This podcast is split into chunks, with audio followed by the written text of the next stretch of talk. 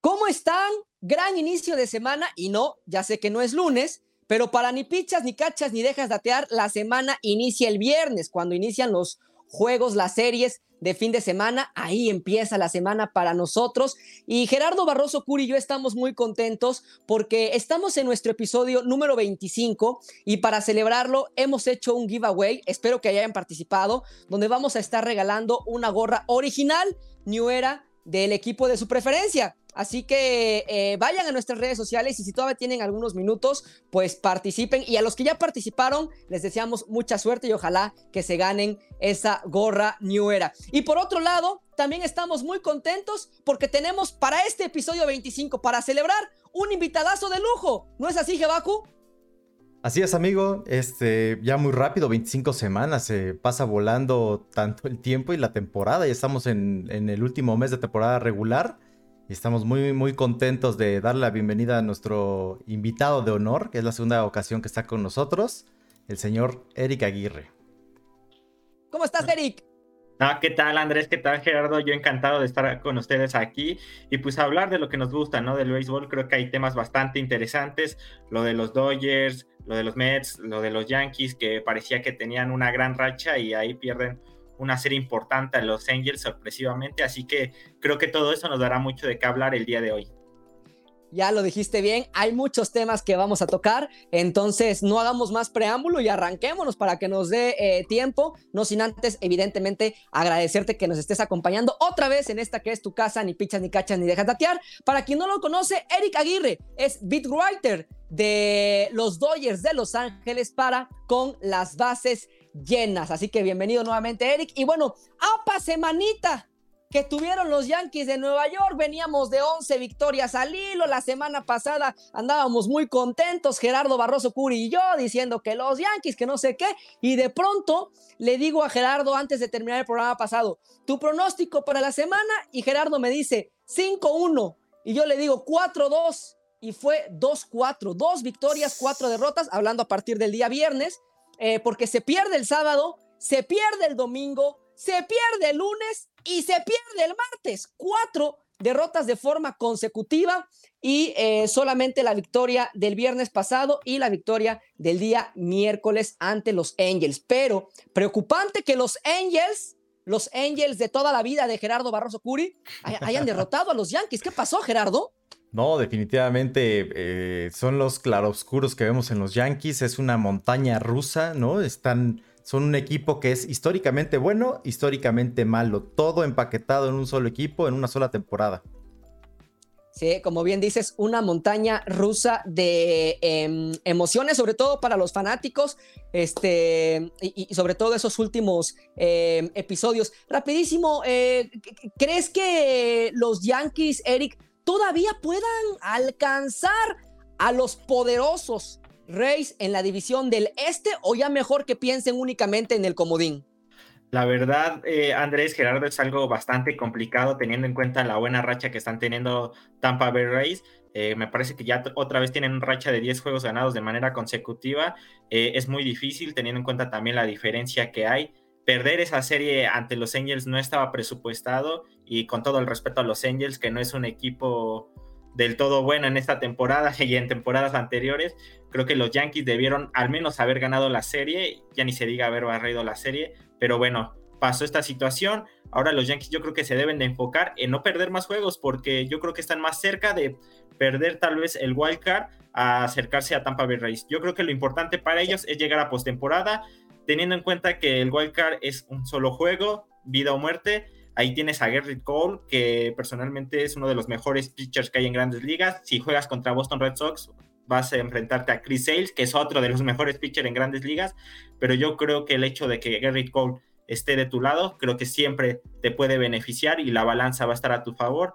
Así que bueno, creo que lo importante para los Yankees en este momento es estar en postemporada en ese puesto de wild card y mientras se vayan dando las cosas, si se pueden dar las combinaciones, excelente y que puedan alcanzar a Tampa Bay Rays. Si no, creo que ahí pelear por ese comodín es lo mejor y es la opción de, hoy en día. De acuerdo, de acuerdo. Que se preocupen por no, perder, por no perder el lugar que ya tienen en, en, Wildcard, eh, más allá de, alcanzar a, Tampa, que eh, sí, se habló mucho de las 11 victorias, 13 victorias eh, consecutivas de los New York Yankees, llegaron a ser 13 victorias consecutivas, pero nadie decía que los Reyes no perdían. O sea, mientras, mientras ganaban los Yankees, los Reyes seguían eh, imparables y, por eso eh, Yankees no, no, se pudo acercar a, a, Reyes. Entonces ahora hay que cuidar eh, para los Yankees esa posición en el wildcard. Pero bueno, para desmenuzar un poquito esta semana, Gerardo Barroso Curi, vámonos con The Best, The Worst and The Wow. ¿Qué fue para ti lo mejor de la semana? ¿Qué rescatas? Para mí lo mejor de la semana es el, el dúo de de Aaron Judge y Giancarlo Stanton, los conocidos como Super Smash Brothers. Eh, para mí estuvieron eh, en un nivel muy alto. Llama la atención, por ejemplo, Giancarlo Stanton tiene mayor este, promedio de bateo que promedio de eh, envasarse en los últimos siete días. O sea, es, es, un dato raro porque generalmente es mayor el OVP que el promedio. Pero aquí por un fly de sacrificio y que no tuvo ninguna base por bolas, queda superior su, su promedio de bateo. Eh, estamos hablando de una semana de cinco cuadrangulares para, para, ambos, los dos bateando arriba de 300, de 330, 350. Eh, los, veo, los veo muy bien, sobre todo en momentos este, cumbre, que siempre platicábamos que Giancarlo Stanton tenía este, juegos con cuadrangulares y eran dos solitarios en derrotas de 7-2, ¿no? O en, o en este, victorias aplastantes. Y aquí fueron hits que dieron el empate o la, o la ventaja en determinados puntos de los partidos. Entonces, para mí lo rescatable y, lo mejor de la semana fue la actuación de, ambos. Sí, yo eh, no los puse porque hace dos episodios tuve en lo mejor a Giancarlo y en el episodio pasado tuve mejor al juez. O sea, para mí han, venido jugando muy bien, ya, los tuve en, mi The Best.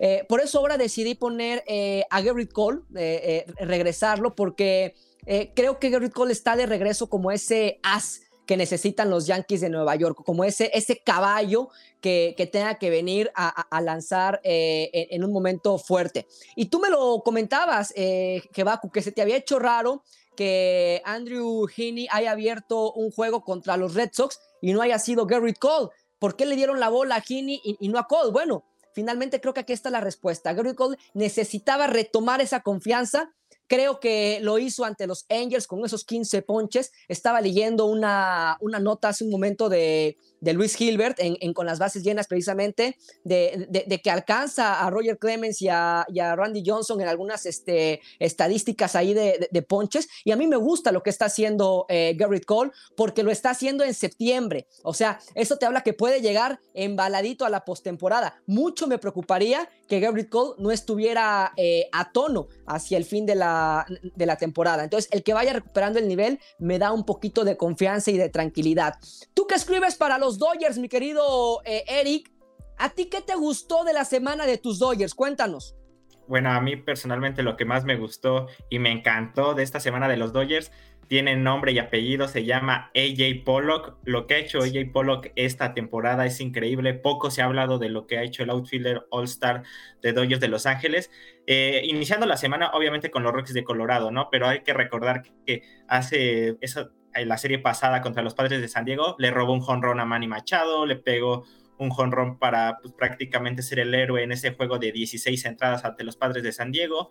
Esta semana replicó prácticamente lo mismo. Le salvó otra vez un juego a Julio Urias con una tremenda atrapada en el jardín de la izquierda ante los Bravos de Atlanta, pegó cuadrangular, fue clutch el día de ayer cuando ganaron el último de la serie ante los Bravos de Atlanta con un sencillo al jardín de la izquierda. Así que bueno, lo de AJ Pollock ha sido fascinante, ha venido de mucha ayuda para los Dodgers que tal vez antes de la, de la salida de, Jock Peterson, eh, antes de iniciar esta temporada, se hablaba mucho de quién iba a ocupar ese lugar, si lo ocupaba Matt Beatty, si lo ocupaba Chris Taylor, nadie, hacía, nadie le ponía mucha atención a Jay Pollock y el día de hoy es uno de los titulares indiscutibles en el lineup de Dave Roberts, está todos los días jugando y todos los días lo hace bastante bien, está promediando un, bueno, batea para 300, arriba de 300. O sea, lo de AJ Pollock esta temporada ha sido increíble y yo creo que esta semana lo ha reflejado. Así que yo me quedo con lo mejor de Dodgers, AJ Pollock. Incluso tú me decías, yo me acuerdo perfecto, antes del juego de estrella, eh, me decías, Andrés, es una falta de respeto que no tengas en tu All-Star Game a Chris Taylor. No se hablaba tanto de AJ Pollock, pero, pero lo que ha venido eh, eh, demostrando AJ Pollock de verdad que ha sido muy, muy, muy, muy fuerte. Jebaku, ¿qué fue lo que no te gustó de los Yankees esta semana? Lo, tu, tu The Worst. El regreso de Giovanni Urshela en lugar de darle dinamismo o seguridad tanto al infield como este, a la ofensiva, fue este, una presencia que fue negativa para el equipo. Los seis partidos que jugó la semana, los seis tuvo una aportación negativa a las probabilidades de ganar de los Yankees. Eh, en total, su aporte a la ofensiva fue de menos una carrera. O sea, la, presencia de Urshela evitó que los Yankees anotaran una carrera estadísticamente y se fue de 17-1. Entonces, imagínate, fue una semana muy difícil para Giovanni. También hizo, este, cometió errores a la defensiva. La verdad, este, es la primera vez en esta estancia de 3-4 años de la sorpresiva carrera de Giovanni Urshela que te pone un poquito de dudas. Claro que está regresando de una lesión y esperemos que vaya poco a poco agarrando el ritmo del que nos tiene acostumbrados. Un nivel, la verdad, eh, superior a las expectativas. ¿Estás de acuerdo? De acuerdo, pero además, espérate mañana regresa Gleyber Torres. Entonces, son dos que hemos venido comentando ya en, otros episodios. Cuando llegue Torres y cuando llegue Urshela, ¿quién va a jugar? Y la gente dice, Urshela y Torres porque ellos son los titulares. Pero Andrucos dice, pero si hay alguien que está atrás tocando y diciendo, oye, estoy jugando bien, yo sé que mi puesto es de banca, pero estoy jugando bien, no, no, no me das chance a mí de entonces salir a la banca y demostrar que yo debo ser el titular. Si el titular indiscutible no está teniendo una buena semana, y Jebaku me dice, no, dejen a Torres, dejen a Urshela, no los toquen. Y mira, mira las consecuencias. Pero bueno, para mí lo peor fue Chad Green, porque eh, le siguen sacando juegos importantes a Chad Green. Eh, el juego del domingo por la noche en primetime iba siendo un gran juego hasta que llegó Chad Green y dijo, yo voy a ser el hombre que va a echar a perder otra vez un juego de los Yankees de Nueva York. ¿Por qué? Porque su temple no se ve con seguridad, eh, se ve con mucho nervio, sus picheos muy cómodos, eh, se están quedando verdaderamente eh, en el centro, muy francos. Y, y, la verdad es que no está siendo una buena temporada para, para Chad Green, sobre todo si lo ponemos en una comparativa de lo que ha hecho Jonathan Loaiziga. Un Jonathan Loaiziga que se ve completamente seguro, completamente agresivo, completamente monstruoso en el bull a comparación de Chadwin o de, o de Haroldis eh, Chapman, que tampoco ha tenido eh, una gran temporada, aunque eh, ya llegó a sus, a sus 300 salvamentos en, en este 2021. Sí, Jonathan es el único pitcher en grandes ligas que tiene más de 43 apariciones esta temporada, que, que tiene más de 3 outs, o sea, está una entrada completa sin recibir carreras. Sí, y, a, ver, entiendo que no va a poder jugar todos los juegos porque es humano y entiendo que unos juegos estará Jonathan, otros juegos estará Chad Green, es parte de, el problema es que cuando le toca a Chad Green, digo, ay, nanita, o sea, eh, eh, me, quedo más tranquilo si está Jonathan en la loma de los disparos, ¿no? Entonces, no me gustó lo que, lo que hizo Chad Green, pero coincido también contigo en el regreso de, Gio. Y espérate que mañana llega Gleyber, a ver, a ver de qué hablamos en, en esta sección la próxima semana. Eh, ¿Qué es lo que no te gustó en esta buena semana de los Dodgers, Eric? A mí lamentablemente no me gustó y no me ha gustado las actuaciones de Cody Bellinger. Es uno de mis peloteros favoritos, lo tengo que admitir. Eh, ha tenido una gran trayectoria con Dodgers de Los Ángeles, pero esta temporada le está costando un mundo. No sé si tenga que ver por la forma en que se para eh, a la hora de batear, porque yo lo veo bastante rígido, incluso sí se ve muy rígido el, las los manos, los codos, los acomodó de una manera diferente a lo que venía haciendo a lo largo de, de, sus temporadas con Dodgers y se ve reflejado en los números. En los últimos siete juegos solo ha conectado dos hits en 16 turnos al bat, se ha ponchado cuatro veces, ha remolcado una carrera y tiene un promedio de bateo de 125. Además de lo más preocupante es que prácticamente Dave Roberts ya lo mandó a la banca porque en conferencia de prensa hace un par de días señaló que Cody Bellinger ya no va a jugar, al menos contra zurdos, eh, lo cual es sorprendente. Va a estar ahí Chris Taylor, que se, poco a poco él se ha dañado de la, del jardín central. O sea, Chris Taylor te puede jugar hasta de pitcher si quiere, pero parece ser que teniendo en cuenta este bajón de, de, Cody Bellinger, pues Chris Taylor se va a quedar ahí en el jardín central. Así que bueno, lamentablemente Cody Bellinger no le está viendo nada bien. Así que eso para mí fue lo malo de Dodgers esta semana. Eh, sí, estoy de acuerdo contigo. Incluso hemos visto esta temporada a Cody Bellinger eh, ocupar puestos como octavo en el line-up de, de, este Dave Roberts. muchos juegos, si no es que la mayoría, este, y, tú que, que, todos los días ves el line-up, te habrás dado cuenta que normalmente ha venido ahora como octavo en el orden al bat, lo cual ha sido pues, sorpresivo para un pelotero que es eh, tan importante en la organización de, de los Dodgers, ¿no? Pero pero bueno, eh, ojalá que, al menos contra derechos responda lo que, lo, que Dave Roberts espera. Eh, y vámonos con el wow. ¿Qué te sorprendió, Kebaku? Para mí un, un, ace no está para, para que tenga grandes actuaciones, juegue, tenga no hitters, tenga juegos perfectos. Para mí lo que se le paga es para que detenga las rachas. Es un deporte de rachas y lo hemos visto esta semana con los Yankees, son 13 victorias consecutivas, luego 4 derrotas consecutivas. O sea, eh, ha pasado cuatro veces en la historia de las grandes ligas este, este par de rachas así consecutivas. Algo muy importante y por lo que los equipos le pagan el dinero fuerte a estos as es para que detengan ese sangrado. Y para mí lo que hizo este Garrett Cole ayer, que lo decía Michael Kay, es así juegan los niños grandes 15 eh, ponches, 0 bases por bolas, una actuación este, sobresaliente de 7 entradas. A partir del juego de estrellas, tiene una efectividad de 0.78. Se está jugando al, más alto nivel. Está dejando atrás toda la polémica del Spider Tag, ¿no? De todas las revisiones, que es algo que afortunadamente el deporte ya lo dejó en el pasado. No estamos hablando de eso y eso es algo muy importante. Y yo nada más tengo, tengo una duda. O sea, los Yankees tienen que jugar a ganar, tienen que jugar por la división, aunque la división se vea sumamente complicada. Pero ¿qué va a pasar, por ejemplo, si llegaran a estar a tres partidos en la última serie de temporada que es contra los Rays? ¿Te la juegas para tratar de igualar, este, o sea, empatar y ganar la división? Y eso te podría costar tener a Gary Cole para el wildcard. O sea, no sé, no sé qué tan conveniente sea para los Yankees llegar a tener una situación así porque eh, yo quisiera que para el día 20 de septiembre, por ejemplo, prefirieran guardar ese brazo, guardar algunos elementos, llevar como este, esta gestión de, desgaste para llegar a jugar el juego Wildcard, ya sea en Fenway, ya sea en el Coliseo, ya sea en Yankee Stadium. Porque si no, este, podríamos eh, hablar de un desgaste mayor que podría llevar al fin de la temporada va a ser una decisión muy difícil, sin duda alguna, para, para Aaron Boone, si, si por un lado te estás jugando la división, pero por otro lado eh, no podrías utilizar a, tu as en, el juego de, comodín. De acuerdo contigo. Y fíjate, algo muy chistoso es que por segunda semana consecutiva, tu de best es mi wow y mi wow es tu de best, ¿no? O sea, eh, como que se invierten los papeles. Eh, yo ahora, para mí lo sorprendente ha sido Aaron Judge. me sorprenden varias cosas de Aaron Judge. Para empezar, que últimamente, eh, eh, en, los las últimas temporadas, tiene más juegos jugados que Mike Trout. O sea, esto para mí, desde ahí es sorprendente, ¿no? O sea, no se ha lesionado tanto. Porque, porque, porque George ha sido considerado un jugador de cristal, tiene un talón de Aquiles que son las lesiones.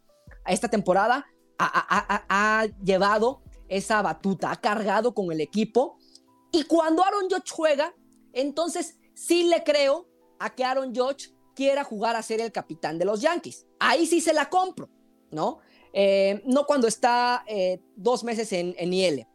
Entonces, en los últimos 26 juegos de Aaron Judge, batea para 368 de, promedio de bateo, 456 de OVP, 684 de slugging, 6 eh, dobletes, 8 cuadrangulares, 25 carreras producidas, 4 bases robadas, 17 pasaportes, y sí se ha ponchado en 28 ocasiones, muchos ponches, pero, pero está aportando mucho ofensivamente. Creo que encontró Aaron Boone un, buen puesto en, eh, como tercero en el orden al bat y lo, está, y lo está sacando. Entonces, me sorprende lo de Aaron Judge, me sorprende para bien, así que me subo al auto con él. Sí, definitivamente. y está jugando a un nivel de, MVP si no existiera Shohei Otani. Sí, si, si, no estuviera Shohei Otani, que no va a ir a postemporada, y, Vladimir Guerrero, que posiblemente tampoco va a ir a, postemporada. O sea, eh, un MVP que fue el mejor jugador de la temporada, pero no sé si haya sido lo más valioso para el equipo. Ya, van, ya más adelante vamos a tocar ese, ese diminuto, pero interesante tema. Eric, eh, ¿qué te sorprende de los Dodgers? A mí lo que me sorprende de los Dodgers, Andrés Gerardo, es el bullpen. De verdad, hace mucho tiempo no me sentía tan seguro de que venía el bullpen de los Dodgers y decía, bueno, parece que van a navegar todo con aguas tranquilas lo de Kelly Jansen de verdad tuvo por ahí un tanteo a mitad de temporada, le costó un poco de trabajo, pero ha resurgido de nueva cuenta en sus últimos siete encuentros. Eh, no ha permitido ni siquiera imparable. La efectividad es de cero, ha recetado 10 ponches, tiene un whip de punto .29 y ya ha conseguido cinco salvamentos. Ahí como entrando como octavo en la octava entrada está Black Training que también lo ha hecho de manera increíble, ganando dos encuentros, consiguiendo dos salvamentos, recetando nueve ponches. Así que, y además de ellos, están otros serpentineros importantes, como es el caso de Alex Besia, Phil Bigford, el caso de Brusal Graterol, que también afortunadamente ya ha encontrado un control en esa recta que lanza puro fuego, 101 millas, 102 millas por hora. Así que este bullpen creo que se va listando los nombres por ahí no son tan conocidos, como es el caso de Phil Bigford, el, caso de Alex Bestia, Brusal Graterol se ganó su nombre la temporada pasada, Cory Kenivel, que bueno, es un viejo lobo de Mark Cory Kenivel con cerveceros de Milwaukee y aquí con Dodgers ha caído bastante bien. Y eso también ha permitido que David Roberts... tienen lesionado a Tommy Hanley, ¿no? Sí, bueno, Tommy Hanley está, es Tommy John, va a regresar hasta la próxima temporada, así que va a ser una adhesión muy Danny importante. Duffy, ¿qué me dices de Danny Duffy? También está lesionado, o sea, también Toyes tienen tantos lesionados y vemos que estos jóvenes están respondiendo bien, que te da una tranquilidad, porque sabes que cuando venga Danny Duffy, cuando venga Tony Gonsolin, cuando esté Dustin May el, próximo, el próximo año, va a ser un gran equipo, un gran roster. Shane Green también está, ¿no? Lo, lo, tomaron. Shane Green también, ahí está. Imagínate todos esos nombres. lamentablemente, lamentablemente para el mexicano Víctor González, pues le terminaron ganando el puesto. Víctor González actualmente está en AAA. Le costó mucho trabajo esta temporada. Al final Dave Roberts ya no lo aguantó y, lo bajó a AAA y no lo hemos visto como hace aproximadamente un mes, yo creo, un mes que no, que no hemos visto a Víctor González en grandes ligas, pero con este bullpen, con esa seguridad que te da, muy complicado ver al mexicano, pero sí, lo sorprendente es el bullpen, el gran trabajo que ha realizado prácticamente en todas las veces que se le ha requerido. Es que Dave Roberts tiene algo que cualquier manager quisiera. Con todos esos nombres, ¿cómo acomodas a los 26? O sea, ¿cómo decides quién baja a AAA cuando pues, todos tienen calidad de, estar en el show grande? Pero bueno, eh, sí, sorprendente, sorprendente el, el, bullpen de, estos Dodgers que, ahora van a enfrentar una prueba interesante ante el rival odiado. Pero bueno, eh, terminamos con nuestro Best, Worst and Wow. Y ahora, mi querido Jebaku, te voy a pedir que la siguiente sección la, la toquemos así como que de volada para que nos pasemos este, verdaderamente. no, es que sí, me, tengo que burlar, perdón. Este, sí, no, fue una semana horrible. ¿qué, te pasó? Mira, si, le Fue, si le fue mal a los Yankees, me fue peor a mí. Es la primera vez que me voy en ceros. La semana pasada tú te llevaste los cinco. ¿Sí? Y esta vez no me llevé ni uno. Y el único donde le atinamos ambos, perdemos por haber sido. O sea, no fue más del OVP de que que esperábamos de Stanton, sino fue exactamente lo pronosticado. Entonces ahí ninguno de los dos gana. Eh, el bullpen no registró ningún salvamento, perdemos los dos. Montgomery tuvo una salida de calidad, así solo las seis entradas de la carrerita. Confío en Monty, confío en Monty, claro. No confío en él. Y Gary Sánchez tuvo una muy mala semana, tiene un cuadrangular nada más, una carrera, carrera producida, quedó muy lejos de lo que esperaba. Y Néstor Cortés lamentablemente no tuvo este, la mejor de las salidas. Venía de dos salidas consecutivas con siete ponches. Registra solo cuatro y así me fue, me fue la verdad terriblemente mal. La semana pasada me fue perfecto en positivo. Esta semana a ti te fue mal. Este, ya, 56 a 48, ¿no? Ya, ya son ocho de diferencia. Ya. Ok, vámonos. Para esta semana, rapidísimo. ¿Qué tenemos? Giancarlo Stanton, dos cuadrangulares y medio más. Pienso que menos. Over. Chapman, un salvado y medio. Over. Over también. Eh, si Garrett Cole va a registrar 12 o más eh, chocolates. ¿12? 12. Ay, over. Over porque probablemente tenga dos salidas. Y si Gleyber Torres va a batear más de 250. Under. Va a batear para 100. Yo voy por, este, por el over. Está bateando más de 300 en la segunda mitad de la temporada. Y si Velázquez va a jugar cuatro juegos o más. Eh, under, porque el titular es Gleyber Torres, entonces ya no le van a dar juego a Velázquez, que ha venido jugando bien. Recuerda que es un Oriole killer. Entonces, espero que tenga una muy buena semana y regrese con todo, Gleyber Torres. Yo nada más espero que ese, ese under lo pierda. Espero que sea over, que yo lo pierda y que le vaya bien a Gleyber. Mira, Pero ni- lo dudo. Ni en Venezuela quieren tanto a Gleyber Torres como, Como tú. aquí su, su servidor. No, no, no, es que tú eres un Gleyber fan declarado. Sale. Sí, Pero claro. bueno, eh, terminamos con nuestros overs and unders. Este, y y- y por, por tanto fanatismo, es que te voy ganando 56 aciertos a 48. Tu fanatismo te ha Tal llevado cual. a que, a que estés a- abajo de mí en los overs and unders. Ni Pero bueno, cómo defenderme de ello. dejemos de hablar de los Yankees de Nueva York y ahora sí vamos a meternos a temas de la liga, a temas interesantes, de, de lo que está pasando en Around the League. Y ahora sí, póngase cómodo porque vamos a tocar distintos temas bastante interesantes. Miren, les voy a leer todos los titulares y ustedes me dicen eh, uno con el que se quede Eric, otro con el que se quede Jebaku y otro con el que me quede eh, yo. Y sobre esos tres Sí, eh, abundamos un poquito. ¿Les parece? perfecto. Entonces vámonos. Eh, primer tema que podríamos tocar es la novela de los Mets con su gerente, eh, con su general manager, Zach Scott, Javi Baez, Lindor, los fans. Miguel Cabrera acercándose al hit 3000. Los Dodgers de Los Ángeles acomodándose en la cima del oeste de la Liga Nacional, alcanzando ya a los Giants.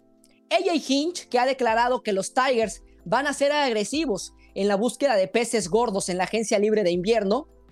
Jerry Dipoto ha pasado eh, de ser eh, general manager a presidente de los marineros con un contrato multianual, mientras que Scott Servais, eh, también ha firmado como manager en este contrato multianual con los Mariners.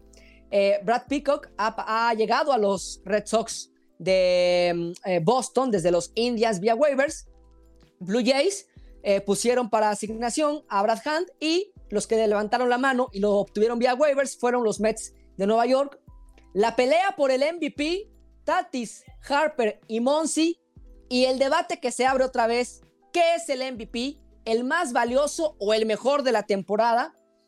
Eh, Kenta Maeda lamentablemente va a Tomillón y positivo COVID en Astros y en Red Sox. En Red Sox fue eh, Sandy Bogarts en una cuestión muy irresponsable. Ya le habían hecho la prueba, aún así empezó a jugar y ya jugando le dijeron, compadre, vente para acá, saliste positivo. Eso no se hace, para mí es muy responsable. Eh, y por otro lado, en Astros está eh, Zach Greinke y Jones, eh, que dieron positivo. Entonces, vamos con nuestro invitado. Eric, ¿con qué titular te quedas? Yo me quedo con, me gusta mucho este tema de la lucha por el MVP, sobre todo porque es un tema caliente, candente, el hecho de saber quién es el MVP, por qué debe de ser el MVP, los argumentos, si tu equipo influye o no. Así que bueno, creo que teniendo en cuenta la tan apretada lucha que hay en el MVP de la Liga Nacional con Tati Jr., con Bryce Harper, con Max Monsi, yo también me atrevería a poner ahí en, en los nombres a Nick Castellanos, que lo viene haciendo de manera increíble, y que los Reds Hasta Jesse Winker. Jesse Winker también, así que probablemente los Reds también puedan estar ahí en la pelea por el wild card. Actualmente lo están por la mala, por el mal mes que tuvieron los padres de San Diego, así que creo que es un tema bastante interesante y daría Pero ¿qué es mucho de qué para hablar. ti el MVP? ¿Qué es para ti el MVP? ¿Quién Para se debe mí- de ganar el MVP? Para mí es ese pelotero que además de tener una temporada espectacular, siempre termine ayudando a su equipo a pasar a postemporada o que su equipo haga algo importante. Digo, obviamente aquí me voy a contradecir mucho porque el caso de Shohei Otani creo que es diferente porque Shohei Otani juega aparte. Lo de que hace Shohei Otani nunca lo habíamos visto en grandes ligas, así que en ese sentido creo que Shohei Otani se merece el MVP. Pero en este caso especial de la Liga Nacional, cuando vemos los números que son bastante similares entre todos, creo que sí debe de influir un poco el hecho de saber en qué equipo está cada pelotero, qué tanto ha jugado, qué papel juega, qué rol, y al final creo que eso termina influyendo. En el caso de Tatis Jr., eh, Tatis Jr. le ha costado las lesiones, pero cuando ha jugado lo ha venido haciendo de manera increíble. Pero ojo, solo con el BAT, también hay que tomar en cuenta las estadísticas defensivas. Es un conglomerado de todas las estadísticas para conocer quién es el MVP. Así que Tatis Jr. en ese renglón está flaqueando. Bryce Harper me parece uno de los peloteros más completos que hay en grandes ligas. Está rompiéndola con Phillies de Filadelfia, pero si no pasan los Phillies de Filadelfia, creo que ahí la va a costar trabajo. Max Monsi, Max Monsi viene haciendo una muy buena temporada. No tiene tal vez las estadísticas tradicionales, le superan eh, Tati Jr. y Max y Bryce Harper, pero está a la que en sabemetría significa las victorias ajustadas de tu equipo, las que tú has ayudado para que tu, equipo gane. Y eh, Max Monsi tiene un guard de 5.4. Es el mayor, es el mejor que hay entre todos los peloteros de la Liga Nacional de posición. Es el segundo de los Dodgers, el primero es de Walker Buehler, que tiene un guard de 5.9. Así que esa estadística, teniendo en fusión de que tú este, aportas esa victoria, creo que Max Monsi puede ser un candidato ideal. Y lo de Nick Castellanos y Jesse Winker es increíble. Pero ahí te va, Eric. Y, con esto le doy la palabra a Jebaku. Aún teniendo un gran war, tu equipo puede no ir a postemporada. Y si no, pregúntale a Mike Trout. ¿Qué opinas de este tema, Gerardo? Mira, te voy a decir algo, no es ni siquiera este blanco o negro, no es eh, solo el mejor jugador o el que pasó a postemporada y ayudó a su equipo. Yo creo que se sopesan todas estas cosas. También, mira, yo, adoro el WAR, me encanta, es de mis estadísticas favoritas, pero no pienso que sea el premio del WAR, pues, o sea, no es, no si tiene Altuve mayor WAR que, que George, debe ser el, el MVP. Yo creo que el MVP es para el mejor jugador de la liga, y aquí, coma, a menos de que alguien haya llevado un equipo sorpresa, que haya cargado un equipo que no era contendiente y lo llevara a playoffs, eso te, te convierte en un candidato favorito. Por poner un ejemplo, Bryce Harper. Eh, no tenía que cargar con los Dodgers, pero está haciendo un temporadón, probablemente la temporada más completa de, la Liga Nacional para un jugador. Pero si eh, Bryce Harper llevara a los Phillies de Filadelfia a postemporada, eso le aumenta un grado de, ventaja a, comparación de, Max Monsi. En la Liga Americana eh, estamos hablando de algo similar. O sea, eh, Shohei Otani está haciendo algo que no lo habíamos visto nosotros nunca. Y es el, es el mejor jugador indiscutido de este año. Pero, por ejemplo, si un Vladimir Guerrero se carga a los Toronto Blue Jays y los lleva a postemporada con un mes de septiembre arrollador, va a tener este, bastantes posibilidades y votos hasta de primer lugar. Porque en este momento pienso que es unánime el caso de Otani. A ver, coincido contigo, pero no del todo. Nada más te quiero hacer una pregunta. ¿Quién decide que un equipo es contendiente o no? Porque te voy a decir algo. En marzo, en abril, tú decías que los Angels iban a ganar el oeste de la Liga Americana. Yo obviamente me reía de eso, pero tú decías que los Angels eran contendientes. Ahora, imagínate si los Angels hubieran sido contendientes, ¿no? Pues ya, ya, ya no, no estaría en tela de juicio quién se llevaría el, el, el, MVP. De hecho, en la Liga Americana creo que no está en tela de juicio. Pero, pero a eso voy. ¿Quién decide que, que un equipo es contendiente o no? Porque un equipo donde está Otani, donde está Mike Trout, donde está Anthony Rendón, este, o sea, dices, ay, ay, o sea, puede ser contendiente. Obviamente no, yo ya sabía que pues, son los Angels, ¿no? Este, pero, pero ¿quién decide eso? Ahora, lo que mencionas de Max Monsi, ah, sí, pero también podría ser injusto. ¿Qué culpa tiene Max Monsi de que los Dodgers sean un trabuco y el que esté saliendo a relucir sea él y no Cody Bellinger, Mookie Betts, este, o Clayton Kershaw? ¿no? Eh, no es culpa de Max Monsi que los Dodgers tengan un trabuco como para que digas, ah, no, como, como, como los Phillies no tienen ese trabuco de equipo, hay que voltear eh, a, a, ver más a Bryce Harper. Entonces, se, pueden combinar distintas mezclas, ¿no? Y, sí, en lo que coincido contigo, Jebaku, es que para mí debe ser un, un, complemento del mejor jugador de la liga, pero que ayude a la vez al equipo a, llevarlo a, postemporada, no a ganar juegos, porque a ganar juegos, ahí está Mike Trout, ¿cuántos?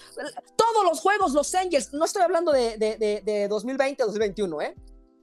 Vamos a hablar de, me refiero a 2017, 2018. Todos los juegos que ganaron los Angels ganaron por Mike Trout y no llegaron a postemporada. Entonces, eh, Eric Aguirre, si la temporada termina hoy, ¿a quién le dices felicidades, eres el MVP? Ah, es, es, una situación muy complicada, de verdad. En la Liga Americana yo se lo doy a Shohei Otani con los ojos cerrados porque lo que ha hecho es increíble, pero en la Liga Nacional me cuesta un poco más de trabajo. Si bien tenemos estos tres nombres, Tatis Jr., Harper y Monsi, yo descarto a Tatis Jr. por el tema defensivo, porque para mí es muy importante también este tema defensivo e incluso le tuvieron que cuidar el hombro cambiándolo al jardín de la izquierda o el, central, el de la derecha o el central. Así que yo descarto ahí. Y creo que lo de Max Monsi también hay que entender el concepto que han tenido los Dodgers. Muy bien lo mencionabas, eh, Andrés, el hecho de que si bien no, él no tiene la culpa de que tal vez Mookie Betts no ha respondido, Corey Seager no ha respondido, es que también todos ellos se han lesionado. Mookie Betts se le ha pasado lesionado varios tiempos. Corey Seager le, rompieron la mano y estuvo bastante tiempo en la lista de lesionados. Cody Bellinger también estuvo en la lista de lesionados. Eh, Justin Turner también se la pasó un rato en la lista Kershaw lesionado. Clayton Kershaw lesionado, eh, bueno, el problemita que trae Trevor Bauer, pues también. Julio Urias también estuvo lesionado. O sea, los únicos dos peloteros que han estado sanos de Dodgers toda la temporada son Welker Bueller y Max Monsi. El Cy Young va a ser de Welker Bueller. Me parecería una falta de respeto si no se lo dieran a Welker Bueller en la Liga Nacional, pero el MVP teniendo en cuenta estadísticas también es importante el WAR, pero a mí también hay una que me gusta bastante y que es el OPS. El OPS de Bryce Harper es una grosería. 1009. O sea, de verdad es muy complicado tener un pelotero que tenga un OPS de, de 1000. Así que creo que por esa estadística también el, el OVP de Bryce Harper es mucho mejor que el de Max Monsi. Esas estadísticas creo que cuentan mucho, pero yo se lo daría a Bryce Harper con todo el dolor de mi corazón porque Max Monsi se ha cargado prácticamente el equipo al hombro a los Dodgers pero creo que sí, Bryce Harper está un nivel, un pasito superior y yo se lo daría a él. Ahorita te comento mi punto de vista. Antes quiero escuchar a Jebaku. Mira, de lo que comentabas, pregunta. ¿qué, hace, ¿Qué hace un equipo, no, respondiendo a lo anterior, ¿qué hace un equipo contendiente a uno no contendiente los resultados? Por ejemplo, aquí viendo por estadísticas tanto OPS o puede ser WAR o puede ser WRC, ¿qué porcentaje de WAR, por ejemplo, tiene Shohei Otani en unos Ángeles que no tuvieron a Mike Trout, ¿no? O sea, esa es la, forma en la cual se puede comprobar que se cargó literalmente al equipo. Y para ponerte un ejemplo, por ejemplo, el caso del MVP del 2006. Derek Jeter fue la oportunidad más cercana que tuvo de ganar un, MVP. Recordemos ese Salón de la Fama sin, este, sin haber ganado ese galardón. Probablemente uno de los íconos americanos en el deporte sin ese, este, ese premio, junto con Drew Brees, por poner un ejemplo pero pierde contra Justin Morneau, porque Morneau cargó a algunos Twins que mm, además de, Joe Mauer no tenían un equipo, bueno, y de Johan Santana, no tenían un equipo que los hiciera como contendientes o favoritos. Entonces ahí a Derek Jeter le costó ser un Yankee, como en este caso podría costarle a Max Monsi ser un Dodger en un equipazo que tiene, que tiene Los Ángeles. sí, a ver, a lo que voy es que a ver, e-, estoy de acuerdo en lo, que dice Eric de que mm, lo que ha hecho Otani en, la, americana es algo nunca antes visto, es fuera de serie. Por eso se complica un poco eh, hacer una comparación. Pero a ver, vamos a imaginarnos nada más un minuto que Otani no, está en, la conversación, nada más un ratito, ¿por qué se lo va a ganar? Vamos a pensar eh, entonces, eh, eh, entra en la conversación Vladimir Guerrero y, atención, Salvador Pérez. Pero no es el jugador que carga al equipo, porque finalmente Salvador Pérez ha cargado a los Royals y, Vladimir Guerrero ha cargado a, los Blue Jays. Entonces, ¿dónde están los otros complementos eh, defensiva este, que, que te permitan evaluar a un MVP? Entonces, ahora sí me regreso a esa pregunta, este, Jebaku si hoy terminara la temporada, ¿a quién le das el MVP tú en ambas ligas? En ambas ligas. En la americana a Shohei Otani. Y ahí lo interesante va a ser el segundo lugar. Eh, puede ser Aaron George, puede ser este Marcus Eimin, puede ser eh, Vladimir Guerrero Jr. O sea, lo, que va a estar peleado es el, el, segundo lugar, pero va a ser unánime. Yo pienso que va a tener los 30 votos de primer lugar Shohei Otani. Y en la nacional lo veo exageradamente parejo. No creo que sea Tatis porque se perdió bastantes juegos, ¿no? Uno. Eh, dos, eh, los problemas a la defensiva. Y para mí va a ser una carrera entre Monsi y Harper. Si hoy acabara la temporada, yo se lo daba a Monsi. Pero los Phillies están a un par de juegos del wild card. Si los Phillies tienen un, partido en postemporada, el premio va a ser para Bryce Harper. Eh, yo, el premio, si hoy acabar la temporada, en la americana, ya lo dije, eh, no hay otro, es, es, Otani. Eh, en, la, en, la, nacional, yo, yo comparto ahí con, con, Eric, yo también se lo daría a, a, Harper. Este, y no quiero como redundar en lo que ya bien mencionó Eric, porque coincido con él. En lo que no coincido con, con Eric es que dijo muy quitado de la manga, una falta de respeto si el, si el Cy Young no se lo dan a, a Walker Bueller. Espérame, hay, hay, hay, otros que traen buenos números, ¿eh? Digo, sí, lo, lo de Walker Bueller está bien, pero tampoco la tiene tan fácil. Ojo con lo que Wheeler? está haciendo eh, eh, eh, este, Woodruff con los cerveceros, incluso Corbin Burns, Zach Wheeler, este, hay otros pitchers que, por ahí le, vienen eh, pisando los talones a, a Welker Buehler y todavía vienen eh, eh, salidas importantes. ¿Sabes quién siento que podría ser el tal vez el único que le podría quitar el Cy Young a Welker Buehler? Su propio compañero Max Scherzer. Lo de Corbin Burns para mí esta temporada ha sido fantástico. El inicio de temporada que tuvo increíble. ¿Cuántos ponches fueron? Sesenta y tantos sin dar una base por bola. Fue de verdad espectacular. Pero creo que tanto Corey Bonds, como Brandon Woodruff, como Zach Weller de los Phillies de Filadelfia, que también está en la pelea, se fueron cayendo, tuvieron unas aperturas un poco complicadas. Lo de Welker Buehler, podríamos estar hablando incluso de una temporada invicta si no hubiera sido por la ofensiva. Los únicos dos juegos que ha perdido Welker Buehler es porque blanquearon a los Dodgers y la diferencia fue de una carrera. O sea, e, es increíble lo de Welker Buehler, de verdad, la mejor efectividad que hay en grandes ligas, 183 ponches, el mejor porcentaje en cuanto a victorias ganadas y, de, y derrotas, en victorias eh, ganadas, vaya redundancia, victorias y, y derrotas. Eh, de verdad es increíble. Pero ¿sabes, ¿sabes qué le benefició a Walker Buehler? Más allá de que, de que su equipo batea mucho y que le dieron ventajas, excepto en dos juegos donde los blanquearon, lo que le ayudó a Walker Buehler para ganar el MVP esta temporada, y anótenlo, anoten esto que voy a decir, fue que se lastimó Jacob de Grom. Sí. He dicho. Ah, bueno.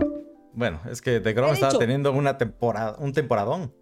Él podría ser incluso el MVP, o sea, lo de Jacob de Grom era de otro mundo, porque sí. aparte de, de, estar lanzando, te estaba bateando, incluso lo ponían como octavo en el orden al bat. O sea, sí, totalmente de acuerdo. O sea, Welker Buehler le debe de agradecer a Jacob de Grom que se lesionó lamentablemente, porque si no, sin problemas, le damos el Cy Young e incluso podría estar compitiendo sin ningún problema por el MVP. Lo que me da gusto y va a ser mi de wow en toda la temporada de Ni Pichas es que el pick para ganar el Cy Young de Gerardo Barroso Curi en la Liga Nacional fue Walker Buehler.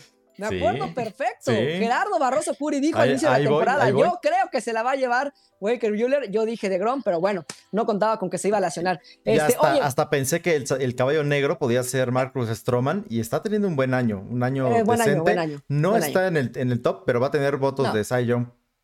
Ok. Oye, este, Jebaku, eh, bien, eh, interesante y mucho que debatir en este tema de, de MVP, pero tú con qué eh, titular te quedas? Yo con los Mets, eh, los desastrosos Mets. O sea, no solo, no solo estamos hablando, no solo estamos hablando de en la cancha los resultados, sino tienen un problema de relaciones públicas enorme. ¿Cómo es posible que Javi Baez, que ni siquiera lleva un mes jugando ahí, ya está ocasionando problemas? O sea, te puedes pelear dentro del equipo, te puedes hasta pelear con el presidente, con el, con el este, gerente general, con el manager, ¿no? Con los compañeros, pero no con la fanaticada. O sea, se me hace, se me hace increíble. Y aquí es algo donde realmente te das cuenta de, de, lo distintas que son las fanaticadas. Porque los adorables perdedores de los Cops, la gente está acostumbrada a que en 100 años no ganaron nada. Entonces, si tenían una temporada de 100 derrotas, era, bueno, pues re regreso el próximo año. Y en Nueva York, las expectativas son diferentes. Con todo y que los Mets llevan casi 32 años sin ser campeones. Eh, pero aún así las expectativas de esta temporada eran sumamente altas, hasta consideraban muchas personas que tenían más posibilidades que los Yankees si tenían un equipo sano, si Lindor hubiera rendido lo que, lo que se esperaba de él, porque recordemos que Lindor firmó este, un millón de dólares más que el contrato de Tatis, y está muy lejos la producción de Lindor de la de Tatis. Entonces, realmente es decepcionante por donde se le vea la temporada de los Mets de Nueva York. Ay, los Mets. Ay, los Mets. ¿Me recuerdas quién fue tu pick en el, en el este de la Nacional, porfa? los Mets de Nueva York. Ok. Este, Eric, ¿qué, qué, qué opinas de los Mets? La verdad, este, esta situación de los Mets de Nueva York, que es bastante complicada, a mí personalmente siempre se me ha hecho un equipo que lo han inflado tal vez un poco de más, el hecho de tal vez estar en Nueva York, la prensa, los aficionados, todo eso, esas situaciones influyen.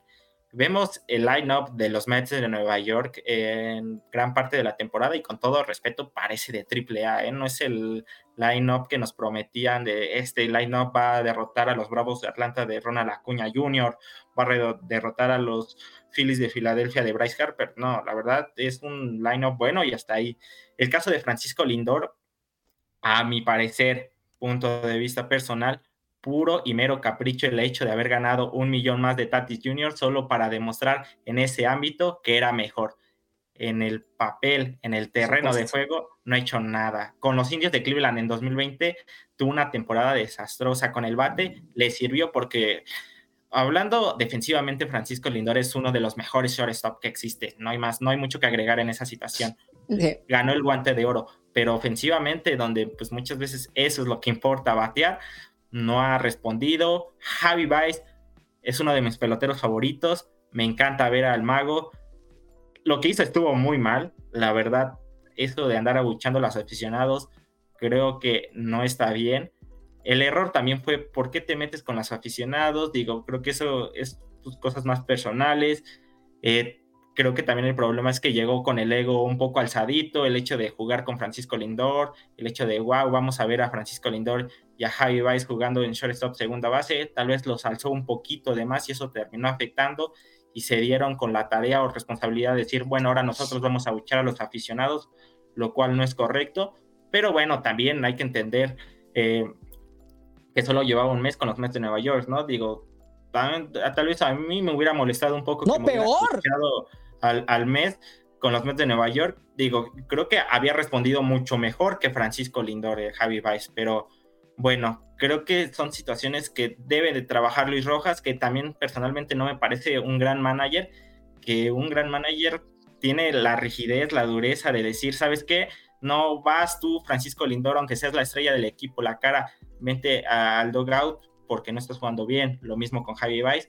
Eh, son, son muchos, muchos problemas lo que tienen los Mets de Nueva York y que lamentablemente no van a acceder a, a, postemporada a pesar de estas dos grandes estrellas que personalmente me gustan mucho y lo bueno, lo de Jacob de Gron que también creo que les terminó afectando porque él se estaba cargando el equipo al hombro, literal, porque estaba lanzando y bateando lo mismo que Shohei Otani y bueno, también el caso de Noah Syndergaard que me parece un gran pitcher que lamentablemente no va a estar listo probablemente para esta temporada ya anda haciendo algunos este, lanzamientos, Sindergaard, este, los musclos la semana pasada, pero yo, yo también digo, ¿para qué lo vas a arriesgar ahorita? Pues, ponlo para 2022, eso pensaría yo, pero bueno, eh, a ver, lo de los Mets. A mí, a mí sí me da muchísima risa, porque a mí los Mets, no, no, no, no, no, que, eh, la verdad es que sí, sí me da mucha, mucha risa.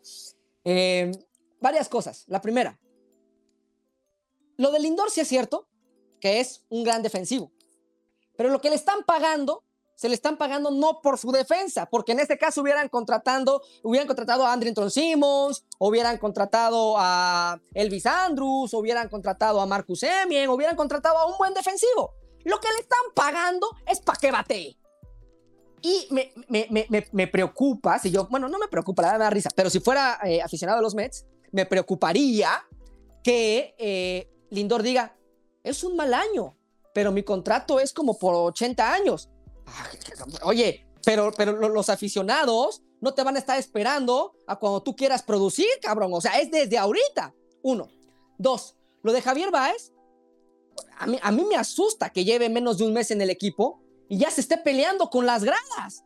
Es así como, oye, ten un poquito más de respeto porque el nuevo eres tú, no el aficionado.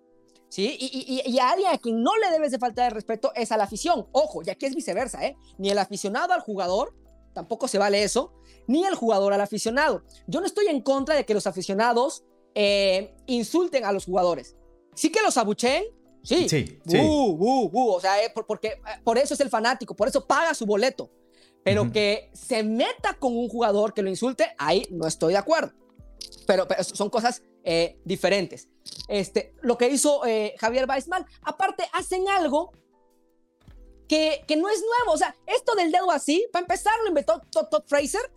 Todd Fraser fue el que lo sacó con los Yankees de Nueva York y era con un aficionado opuesto que en este momento se tomó de broma y se volvió súper famoso con los Yankees. Y era aficionado de los Mets, ¿eh? Ojo. Y era aficionado, sí, pero era, era, era, otro contexto, digamos, ¿no? No estaba peleándose con el aficionado y, se volvió muy famoso este, en ese entonces con, con, con Fraser, jugando para los Yankees. Este, ah, se me hace ridículo ahorita que hayan querido sacar el, el dedo aquí y que luego, que luego, que luego, ya lo vamos a poner así. Este, las declaraciones de, del dueño, ¿no? Eh, diciendo que no, que voy a hablar muy seriamente con, con, con Javi Baez, ta, ta, ta, y, con Lindor también, y con Kevin Pilar también, y al otro día le están buscando el anillo, este, que se le perdió en el campo. Eh, no sé, no, no, no me convence. Ahora, eh, Lindor y Javi Baez se me hacen muy buenos peloteros, sí. Eh, lo de Javi Baez, siento que de pronto hemos exagerado un poco con Javi Baez. O sea, si es un, un All-Star, si lo quieren llamar así, pero de pronto hemos exagerado. Se ha hecho cosas interesantes del guante y la magia y ta, ta, ta. Pero el corrido de bases que hizo eh, en la semana, y, que aquí tuve un debate con, con, mi amigo Luis Gilbert, porque Luis me decía, no, es que ve bien la jugada, cómo sale corriendo desde primera, no tenía ángulo en la tercera base. A ver, al fielder se le cayó la bola. Si el fielder de los Marlins no pifea, Javier Baez no anota nunca. Nunca hubiera anotado Javier Baez si el fielder de los Marlins agarra la bola y tira al cuadro. Pero pifea, la bola se le va a tres metros y Javier Baez corre bien las bases. Nunca dije que fue un mal corrido de bases de Javier Baez. Fue un buen corrido de bases pero ya de pronto le exageran y quieren que, esa carrera va a ser el resurgir de los Mets. Hombre, los Mets no van a llegar a postemporada. Pueden estar pensando ya en 2022 y en hacer mejores contrataciones, porque las que tienen hasta el momento no les ha funcionado. Para acabarle de amolar, al gerente general lo arrestan porque va a un evento a la casa de Steven eh, Cohen eh, y Eh, se echan unos tragos en un evento que era para recaudar fondos, ¿no? Para algún organismo. Y, después de los tragos, lo para la policía, ¿no? Y le dicen, oigan, compadre, usted no puede conducir así. Y pues salen los Mets a decir que pues esas no son acciones, que están para la organización, no es la primera vez que les pasa. El gerente general eh, anterior eh, ya fue acusado porque mandó mensajes imágenes eh, sexuales, eh, por decirlo de alguna manera, alguna, alguna reportera. Entonces, ¿qué pasa en los Mets? Parece que son un mal chiste, un mal chiste. Eh, que a mí sí me da mucha risa ese chiste. Pero bueno, eso, es, eso es lo que está pasando con, con Ay los Mets, y por eso para mí son Ay los Mets. Este, y rápidamente les quiero nada más decir que el titular eh, con el que yo me quedaría, pues es que eh, era el de los Mets y el de los. ah, bueno, no, el, de los Mets y el, del MVP. Yo me quiero quedar con el de la carrera en el oeste, en la Liga Nacional, entre Dodgers y Gigantes, que se ha puesto súper interesante esa carrera. Eh, yo esperaba que los Dodgers pasaran a los Gigantes en junio, en julio. No ocurrió. Tuvo que llegar septiembre para que el primer lugar eh, lo ocuparan los Dodgers, pero ha sido una carrera muy interesante y se va a poner aún mejor porque este viernes inicia la serie de los Dodgers visitando el eh, Oracle Park. Qué interesante. ¿Quién la va a ganar? Eric. Eh, los Dodgers ya están en la primera posición y se enfilan a la postemporada. También aprovechando que los padres se cayeron, ¿no? Este, y que ya esa, esa división va a quedar en dos equipos. Sí, desde el 28 de abril, eh, inicio de la temporada, Dodgers de Los Ángeles no se encontraba en el primer lugar de la división oeste de la Liga Nacional. Ha sido una lucha insensante, ha sido una lucha bastante complicada. Al final tuvo que llegar Max Scherzer y Trea Turner, que desde que los dos peloteros son parte de Dodgers de Los Ángeles, han ganado 20 encuentros y solamente han perdido 4. Mucho se habla de Max Scherzer, de la gran adquisición, el caballo, Tresa Jones, pero lo que ha hecho Tria Turner con los Dodgers, sé que tú, Andrés, eres fan de Tria Turner. Por favor. es el mejor shortstop, yo creo que de grandes ligas, o de entre los tres, tres Lo he problema. dicho. Me tiran a loco cuando hablo de Trey Turner, ¿eh? Pero Me de tiran a loco. No, sí, Me tiran es, a un, loco. es un pel- peloterazo.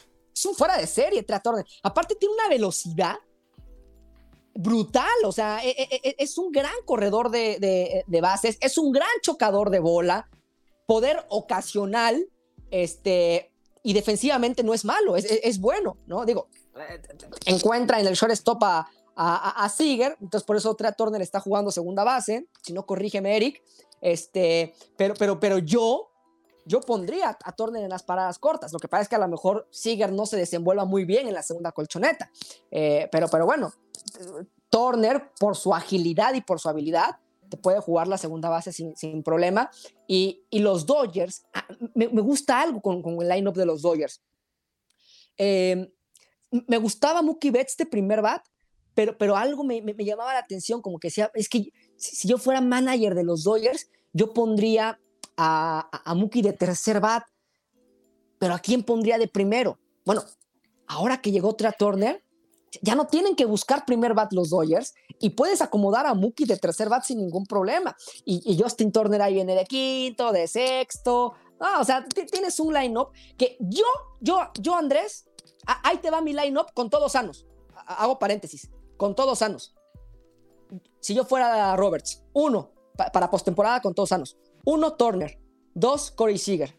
Tres, Mookie Betts. Cuatro, Max Monsi. Quinto, eh, Will Smith. Sexto, a Cody Bellinger. Siete, Chris Taylor.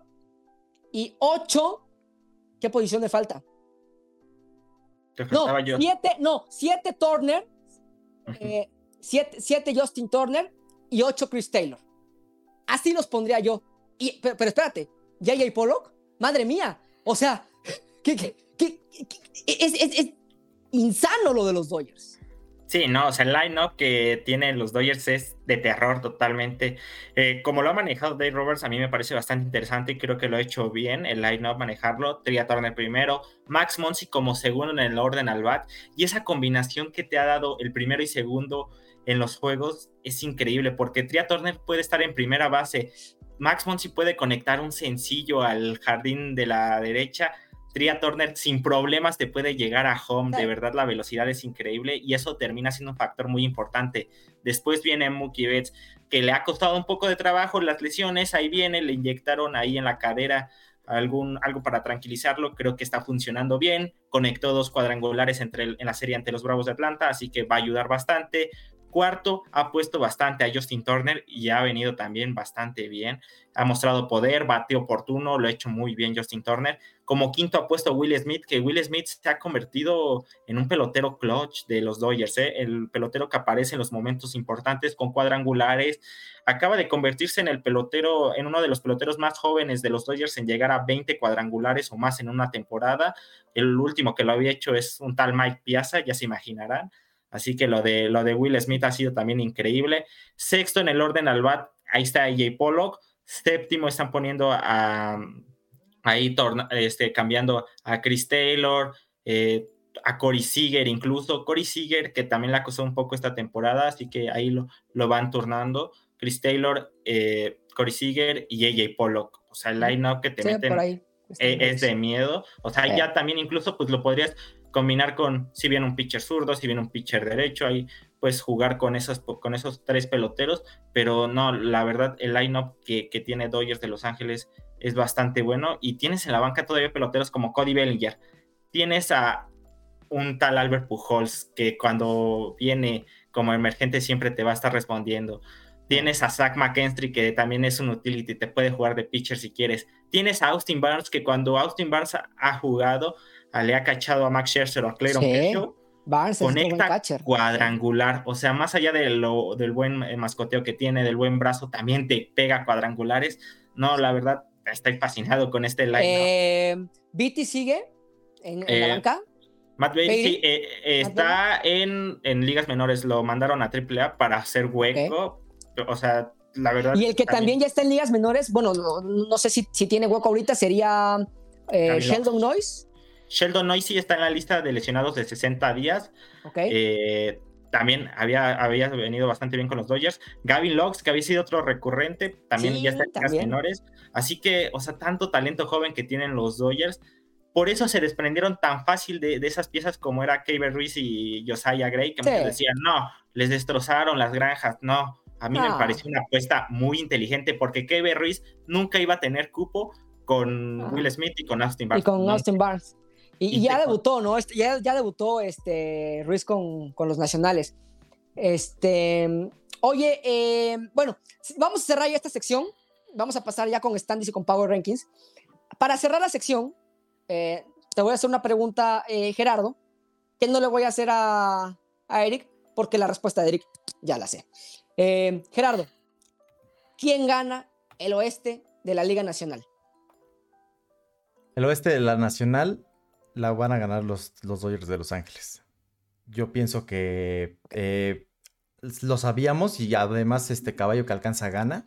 Y no solo eso, los Dodgers son los absolutos favoritos para eh, llegar a la Serie Mundial y, y ganarla.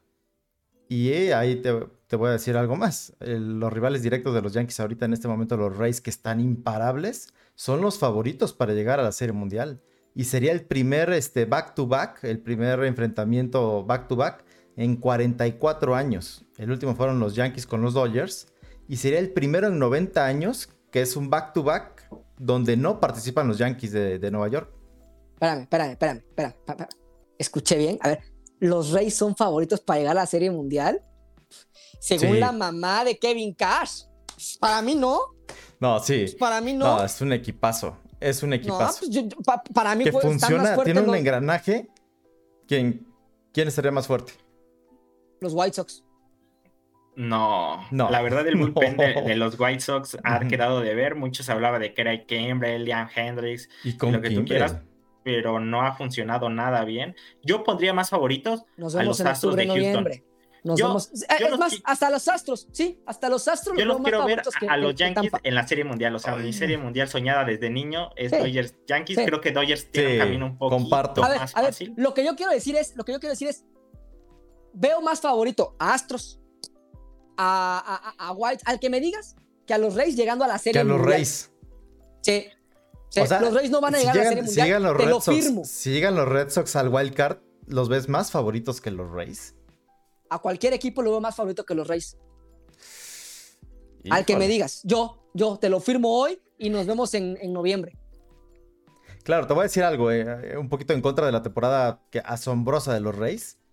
Se fueron de 18 ganados, un perdido contra los Orioles de Baltimore.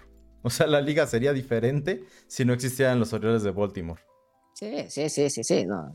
Bueno, ojalá y no nos callen la boca los Orioles, porque Yankees va contra Orioles, contra Blue Jays y después contra ahí los Mets. Ay, Sí. Paciencia. Bueno, vamos. Este, yo también creo que el oeste eh, lo ganan los Dodgers. Este, y creo que la serie mundial va a ser. eh, es que en la americana no sé. En la americana lo dudo mucho. Pero creo que en la Liga Nacional van a llegar los Brewers a la serie mundial. Y bueno, bueno, este, vámonos con. ¿Qué, qué- qué- sigue? Standings. Nada más este, damos pasadita de los primeros o, o na- o nada más wildcard, ¿no? Ya, ya sabemos quiénes son líderes. A ver, en el, en el este de la americana, eh, los Rays, siete juegos de ventaja con los Yankees. En la central, a 10 juegos de diferencia con los futuros guardianes de Cleveland, liderando están los Chicago White Sox, mientras que en el oeste, eh, los Astros están cinco juegos arriba de eh, los Atléticos de Los Oakland. seis. En la Nacional, Jebacu. En la ¿Qué- qué Nacional, en los- el Este, tiene qué una ventaja qué de, dos encuentros. De dos encuentros, los Bravos de Atlanta sobre los Phillies de Filadelfia. En la Está Central. bueno el este, eh, ¿eh? los Está bueno el este de la Nacional. De la, sí, el este de la Cer- Nacional. cerradito. En la central, los Brewers tienen una ventaja muy cómoda de 10 partidos y medio sobre los Reds. Y en el oeste, que era lo que estábamos platicando, los Dodgers tienen ventaja de medio juego, prácticamente es un empate, con los este, San Francisco Giants. Porque tienen Ya no, este, el- acaban de el ganar. mismo número. Acaban de ganar. acaban de ganar, Entonces- acaban de ganarle los Giants a, a los cerveceros de Milwaukee cinco carreras a uno. Entonces empatados.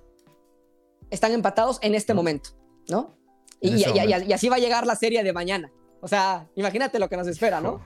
Eh, el No, wild brutal. card, Yankees, dos juegos arriba de los Red Sox, que están a su vez dos juegos arriba de los Atléticos de Oakland. En la nacional, eh, los la- Giants, Ujú. sí. Eh, eh, tienen una ventaja de 13 partidos con los Reds. O sea, es, eh, Ah. prácticamente eh, están asegurando su lugar en playoffs, tanto los Dodgers como los Gigantes. sí. Ahí la pelea va a ser Padres Reds. Híjole, ve, los Cardinals Padres, y los Phillies Phillies no están tan lejos. Cardinals. Sí, es cierto. Sí, es cierto. no están, tan lejos. No están tan lejos. Es cierto. Muy bien. Bueno, eh, vámonos con nuestros po- po- po- po- Power Rankings de la semana. ¿Cuáles son tus cinco mejores equipos? A ver cómo vamos. Pues mira. Son los mismos, Mismos equipos, equipos, acomodados de una manera diferentes posiciones. diferente. Ujú. Ok. Para mí los Dodgers es el, es el equipo a vencer de las grandes ligas. Los Rays tienen una racha de nueve, ¿Te das nueve cuenta ganados, cómo un nos perdido. contradecimos? Tú estás diciendo, no, los Rays van a la Serie Mundial, los pones en segundo y yo los pongo en primero. ¿Cómo nos contradecimos? Qué barbaridad. Muy bien. Eh, Exactamente. En tercer lugar, este, los Giants, que bueno, habían caído, ahorita están empatados en, en la primera posición del oeste. Los Milwaukee Brewers están teniendo una temporada muy sólida. Con esos dos, este. Con esa rotación. Con un monstruo de dos cabezas entre Woodruff y Burns. Y en quinta posición, los Yankees. Y en sexto, yo pondría ahí cerca a los White Sox o a los Astros. Que los Astros no tienen la mejor de las rachas, llevan 5-5 en los últimos 10 pero sabemos que es un equipo que se puede embalar en cualquier momento y se vuelve muy peligroso. Sale. Yo, uno Rays, por la racha que están teniendo, pero no van a llegar la Serie Mundial. Dos Dodgers. eh, tres, eh, mis cerveceros de closet de Milwaukee, este, que acaban de perder contra mis cuatro, que son los eh, gigantes de San Francisco. En cinco, todavía a pesar de la mala semana, dejo a los Yankees porque tampoco fue una gran semana de los Astros. Eh, así que pasaría al sexto lugar a los Chicago White Sox. Tus cinco mejores equipos hasta el momento, mi querido Eric, en el pasado reciente. Yo obviamente pondría como primer lugar a Dodgers de Los Ángeles, lo que vienen haciendo, cómo vienen jugando pelota es increíble, los dejo en primer lugar. Segundo, yo pondría a Tampa Bay Rays, creo que a pesar de que se le cortó su racha ante Boston Red Sox, viene demostrando buenas cosas. Yo ahí sí no coincido con Andrés, yo creo que Tampa Bay Rays eh, sí es un favorito para llegar a la Serie Mundial, ahí sí concuerdo con, bien. con- con Gerardo. Tercer lugar, yo pongo a los cerveceros de Milwaukee. No se habla mucho de los cerveceros de Milwaukee, ya aquí hemos desglosado un poco de la gran rotación, de ese bullpen que también tienen, es increíble. Line-up también mete miedo. Line-up. Yelich, Eduardo Escobar, Luis Urias, William Adames, que viene de una muy buena temporada. Así que bueno, ahí, ojo con los cerveceros de Milwaukee, yo los pondré en tercer lugar. En cuarto, por la racha que vienen teniendo, yo pongo a los Phillies de Filadelfia, han ganado sus últimos seis encuentros. Los Phillies de Filadelfia ahí van poco a poco alcanzando a Bravos de Atlanta y pues lo que dice, ¿no? Caballo que alcanza gana, le puede dar la sorpresa a los Bravos de Atlanta y quedarse con la división este de la Liga Nacion- Nacional. Y por último, yo creo que me quedo con los Yankees de Nueva York. La verdad vienen eh, haciendo bien las cosas. Digo, lamentablemente perdieron la serie ante los Angels, pero creo que los Yankees ahí van, ahí van. Y pues no sé si les alcance para, para alcanzar a Tampa Bay Rays, pero sí para quedarse como primero en el wild card, que eso va a ser importante porque el juego sería en Yankee Stadium. No se quiso comprometer Eric ni con Gerardo ni con Andrés, campechaneó, estuvo de acuerdo, estuvo de acuerdo en unas posiciones con Gerardo, estuvo de acuerdo en otras posiciones con Andrucos, así que bastante, bastante bien. Oye, nada más, paréntesis rapidísimo. Este, la derrota de Milwaukee ahorita no me sorprende tanto porque des- descansó William Adames, descansó Omar Narváez, descansó, o sea, de- descansaron muchísimos este, eh, peloteros que normalmente vienen este, jugando como, como titulares. eh, entonces, eh, creo que creo, que el line-up de, de, de, de Milwaukee está para pensarse. Sale. Eh, estos fueron nuestros Power Rankings de la semana y con ello estamos llegando ya casi al final del programa. Solamente vamos con nuestros picks, no sin antes agradecer muchísimo a Eric Aguirre que nos haya eh, acompañado a este episodio de Ni Pichas, Ni Cachas, Ni Dejas eh, Datear. Eric, sabes que esta es tu casa eh, siempre y nosotros eh, de verdad que eh, nos encanta platicar de béisbol contigo. No, de verdad, muchas gracias a ti, Andrés, y también gracias a Gerardo por abrirme las puertas de su programa. Y yo encantado de estar con ustedes hablando de Dodgers, del béisbol, de todo lo que acontece en este deporte. Así que de verdad, cuando gusten, aquí estaré con ustedes y pues espero verlos de verdad en postemporada en Serie Mundial. Sería increíble. Sí, no, Serie Mundial sería lo mejor, ¿no? Yankees Dodgers, así que ahí podríamos preparar algo interesante. Tendrías mucho trabajo, pero tendrías que apartar un espacio para nosotros. No, claro, o sea, yo ya, yo, yo estoy consciente de que los Dodgers van a ganar la Serie Mundial, ya como que me estoy agendando, me estoy mentalizando para esas fechas que van a ser eh, increíbles, pero obviamente les voy a dar el, espacio a ustedes y ahí estaríamos hablando de los Dodgers y qué mejor si serían los Yankees, la verdad. Muy bien, perfecto. Muchas gracias, Eric. Igual que, que, Andrés, agradezco mucho siempre este, tu disponibilidad, ¿no? El que de verdad a la primera de cambios un mensajito estás con nosotros. Y mira lo que son las cosas. Estuviste en el programa 9, donde los Dodgers acababan de perder el liderato de la división. Y cuando vuelves al programa, los Dodgers retomaron de, al menos de la noche a la mañana, eh, un liderato de medio juego. Y bueno, se está poniendo eh, muy buena la, la, serie entre, entre ellos dos. Inicia el día de mañana, tres partidos fundamentales para el futuro de la división. Viernes, sábado y domingo es para comprarte tus chelas, poner tu botana y disfrutar de una gran serie que nos espera. Nada más te, paso el chisme, este, rapidísimo, Eric, que dentro de nuestro minuto pick de la semana vienen este, dos juegos de esta serie, el del viernes y el de... Ya que se quede para el minuto pick, vamos a darlo de una vez, hombre. Por supuesto. De una vez, ¿para qué, pa, qué, le estamos inventando y ta, ta, ta? A ver, ¿cómo vamos? Ay, aquí sí me ha ido muy mal. nada más, nada más para que vea, este, eh, Eric, el nivel de análisis que tenemos. No, no, no, le atinamos a uno de seis. A uno de seis pronósticos. mira, mira este, Eric, me fui, me fui en cero en los, en los overs y me fui en cero en los picks. O sea, fue una semana. Es que, ¿por qué, es que ¿por qué le vas a los Mets también tú, Gerardo? Estás viendo y no ves. Y además eran, y además eran los favoritos, ¿ve? Un momio de menos 200 de los que no pagan nada. Y ahora que no lo voy a los Angels, este, le ganan a los 170 es lo que más me han pagado a mí en toda la temporada, ¿eh? Sí, sí, es, la sorpresa de, de, los picks. Aún así tuve menos 30 porque pierdo con los, con los padres. Ay, los padres. Y, con los Yankees, que ya Chad Green echó a perder ese juego. O sea, por eso puse en The World a Chad Green, porque me echó a perder. estamos en negativo. Ya. No, no, no, Perdidos. Aquí sí, aquí sí estoy perdido, perdido, perdido. No, aquí sí no. Muy bien. A ver, para esta semana. ¿Te arrancas? ¿Te arrancas? Me arranco. Tú me dices. Listo. Ok. En el minuto pick de la semana para esta semana, en el juego del día viernes que va gratis por MLB TV, tenemos a Price contra eh, Desclafani y por ese duelo de picheo creo que van a ganar los gigantes de San Francisco. Así que eh, me fui con los de casa. Mm, no, no me convence todavía eh, Price como abridor de los, de, los Dodgers. para el juego del día sábado que va por la cadena de Fox, eh, tenemos a los Cardenales de San Luis visitando a los cerveceros de Milwaukee. Kim contra Hauser y voy con los cerveceros de Milwaukee. Finalmente, para el juego del día domingo, que es el prime time y que va por la cadena de ESPN, creo que los Dodgers de Los Ángeles le van a ganar a los gigantes de San Francisco simplemente por el duelo de picheo, porque es Bueller contra no sé quién. Eh, eh, a mí me parece todavía sin decisión. Este, entonces, contra el que sea, va Walker Bueller y yo creo que van a ganar los Dodgers.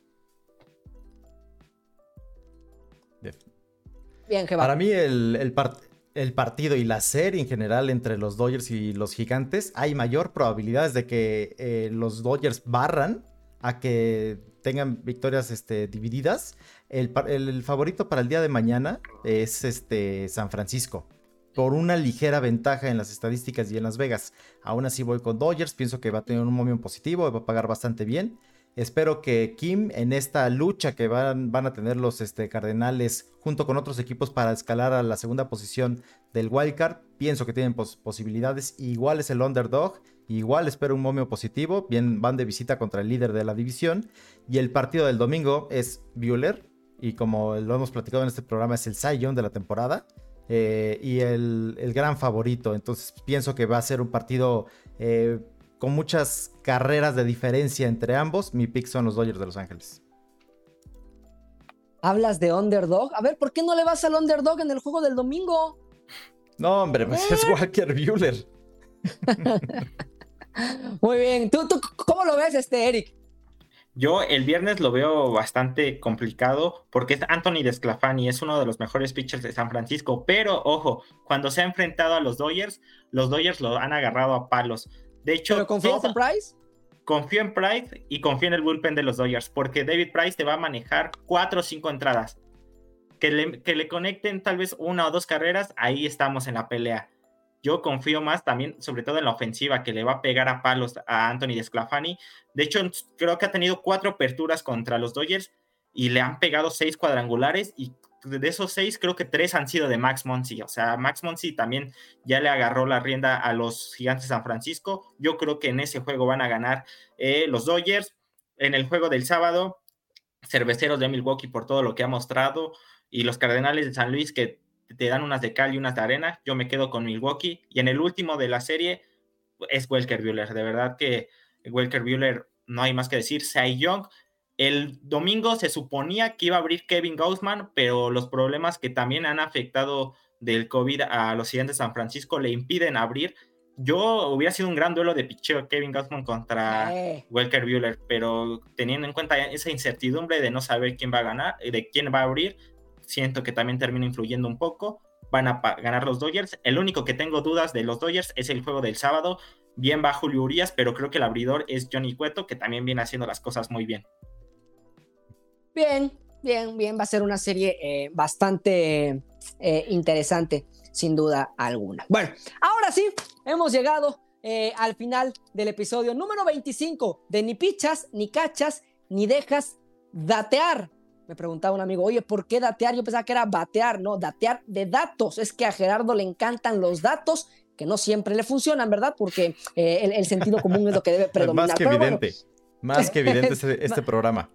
Muy bien, muy bien. Oigan, este, no se pierdan este sábado, el horario se los vamos a confirmar en redes sociales, este sábado, pero va a ser totalmente en vivo por el Instagram Live de Ni Pichas, el sorteo del giveaway, donde tendremos el ganador de eh, la gorra New Era. Y ustedes nos van a decir, yo quiero la gorra de, los Dodgers, o la de los Yankees, o la de los eh, Tigres de Detroit. Dijo nadie nunca. Entonces, este, no se pierdan el sábado. Eh, les confirmo bien el horario, creo que sería a las 4 de la tarde, tiempo de la Ciudad de México, este, donde tendremos el sorteo del ganador del giveaway, porque estamos celebrando nuestro eh, capítulo número 25. Y no se despeguen de nuestras redes sociales. Más adelante tendremos otros giveaway con otro tipo de premios que ni, se imaginan, pues se van a ir de boca, van a decir, no, no, no puede ser que vayan a regalar eso los de Nipichas, están locos, pero sí, lo vamos a hacer, así que Sigan muy atentos a esto que es ni pichas, ni cachas, ni dejas datear. Y Eric Aguirre, el beat writer de los Dodgers de Los Ángeles para con las bases llenas, estuvo hoy con nosotros y esperamos que no sea eh, la segunda ni la última vez, sino que vengan muchas más ocasiones. Gerardo, un placer.